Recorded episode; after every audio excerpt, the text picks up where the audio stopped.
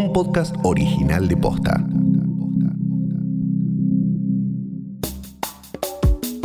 ¿Se puede adaptar una obra de teatro presencial y performática a la modalidad a distancia? Los integrantes de Sex Virtual nos cuentan su experiencia. Hoy es viernes 10 de julio. Soy Martina Sotopose y esto pasó posta. Uno de los rubros más golpeados por la pandemia fue el del entretenimiento. Según el INDEC, en abril de 2020 la industria cayó un 72% en comparación con el mismo mes del año anterior. La mayor parte de las obras de teatro tuvo que suspenderse. Algunas optaron por transmitir el espectáculo filmado a través de alguna plataforma para generar algún ingreso. Pero también hubo nuevas propuestas artísticas que surgieron durante la cuarentena. Radioteatros, intercambios epistolares, campeonatos de escritura, obras de teatro por videollamadas, vivos por Instagram, entre muchas otras cosas. Hubo una propuesta en particular que logró fusionar el pasaje a la virtualidad con el lenguaje de las redes. ¿Alguna vez imaginaste tener interacción directa y privada? Con una troupe de artistas que tiene la sexualidad a flor de piel. La obra de teatro Sex empezó en 2019. Era un híbrido entre performance, interacción con el público y experiencia. Durante el año pasado venían agotando localidades hasta que la pandemia los obligó a frenar. 25 artistas que son la troupe que llevan adelante el espectáculo actuaban no solo arriba del escenario, sino que había determinados momentos del show que nosotros llamábamos libre circulación, en donde los 25 se diseminaban por diferentes lugares del espacio, incluyendo baños, camarines, sótanos, primer piso, adelante, atrás del escenario, en la barra, en el piso de arriba, y el público podía seguir a los intérpretes por donde quisiera y hacer una especie de su propia aventura esto volvía al espectáculo muy atípico porque algunos seguían a Diego Ramos, otros seguían a Noelia Marsol, otros se iban con Gloria Garray. Después a la salida se contaban obras diferentes porque obviamente según para qué lado ibas, vivías una experiencia diferente. Él es José María Muscari, director de la obra. Lo que surgía naturalmente era que a partir del éxito que había tenido la obra, todo el mundo pedía, incluso productores nos proponían que con la obra filmada la subamos al streaming y, y que cobremos para que la gente pudiera ver eso que iba a tener muy buena repercusión, pero a mí me parecía que esa forma no iba a traducir para nada la experiencia que significa sex virtual. Y sobre todo, me parecía a mí que era una experiencia poco riesgosa para la vanguardia y lo atípico y lo rupturista que tenía el espectáculo presencial. Por lo cual, estuve casi 50 días de la cuarentena pensando cuál podía ser nuestra traducción al streaming.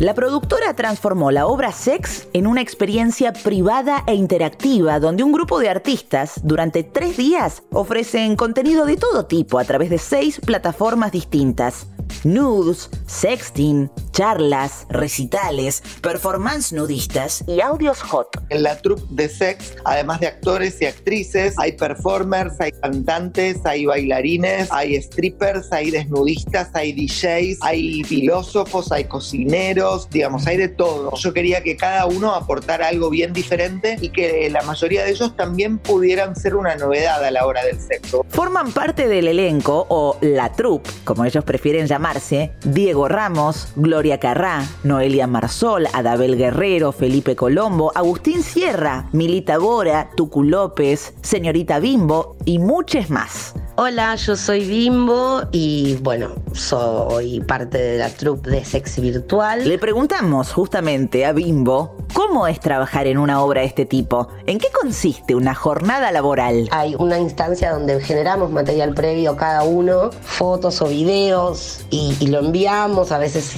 lo editan, a veces lo editamos nosotros, cada uno trabaja de diferente manera. Y después en el día es estar este, disponible y puedes tener un vivo más este, coloquial, otro más performático, un sexting más a la tarde o a la noche con algún integrante de la troupe, una hotline, más lo que aparece tuyo por ahí. Sí, me sorprendió todo y me sorprende cada vez, no sé a dónde me va a llevar. Al principio, las primeras dos, creo que la calentura era bueno, además, estoy muy caliente con el proyecto, caliente en el sentido, ¿no? De tener el deseo ahí. Pero las primeras quedaba caliente, caliente, caliente, digamos, ganas de agarrar a otra persona y hacerle cosas, pero cuarentini, entonces no se puede. Dato random. Como bimbo, muchos sufren día a día del conflicto calentura versus cuarentena. Según una encuesta anónima difundida por la Fundación AHF Argentina, AIDS Healthcare Foundation, 4 de cada 10 argentinos rompieron la cuarentena solo para tener sexo el trabajo con el desnudo o con mostrar las lolas, qué retro decir lola, tiene más que ver con, no sé, con cosas que le pasan a otras actrices con otros cuerpos que les piden otras cosas. Yo nunca me, no, lo había hecho y de hecho no era ni de mandar nudes o cosas así. Me hizo muy bien, fue muy revelador. nunca pensé que atrás de sacarme la ropa iba a haber tanto para mí. Sex es una obra de teatro que está atravesada por la sexualidad, pero además una obra que interactúa e interpela directamente a su público.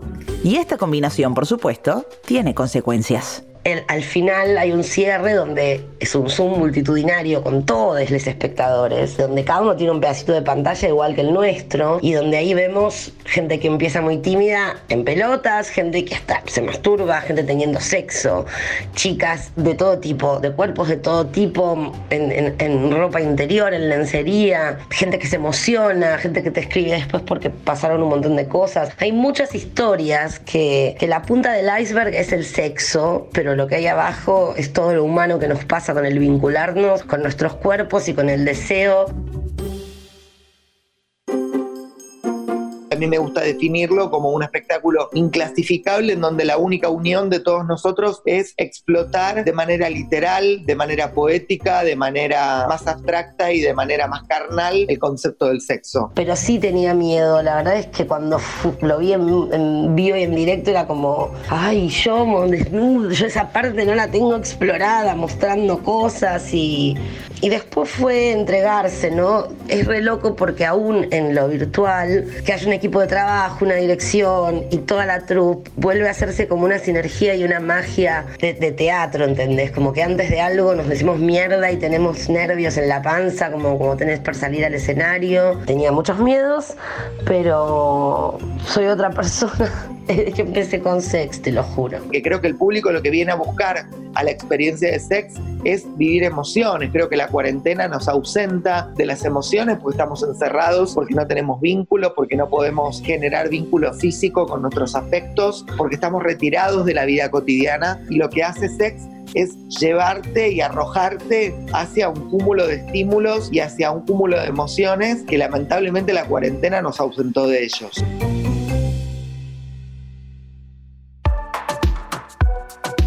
Antes de despedirnos, un pequeño regalo para que disfruten de este fin de semana. El intendente de la municipalidad de El Carmen, Jujuy, armó su discurso del 9 de julio con fragmentos de la película Día de la Independencia, sigla de ciencia ficción, año 96, Will Smith, Jeff Goldblum, etc. Les dejamos esta comparativa entre los dos fragmentos que se viralizó en redes sociales.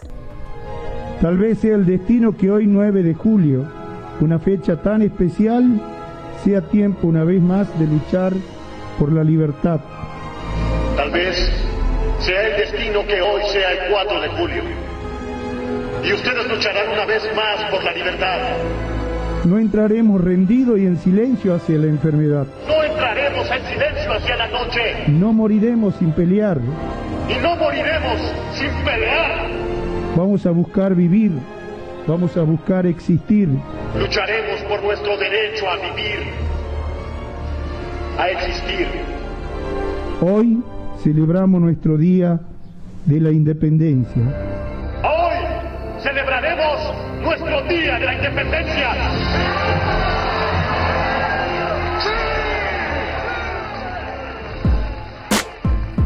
Esto pasó posta, es una producción original de posta. Escúchanos de lunes a viernes al final del día en Spotify, Apple Podcast y en todas las apps de podcast. Búscanos en Twitter y en Instagram. Somos arroba postafm. En la producción estuvieron Galia Moldavsky y Fede Ferreira. Nuestro editor es Leo Fernández. En la dirección general, Luciano Banchero y Diego del Agostino. Soy Martina Sotopose. ¿Y esto pasó? Posta.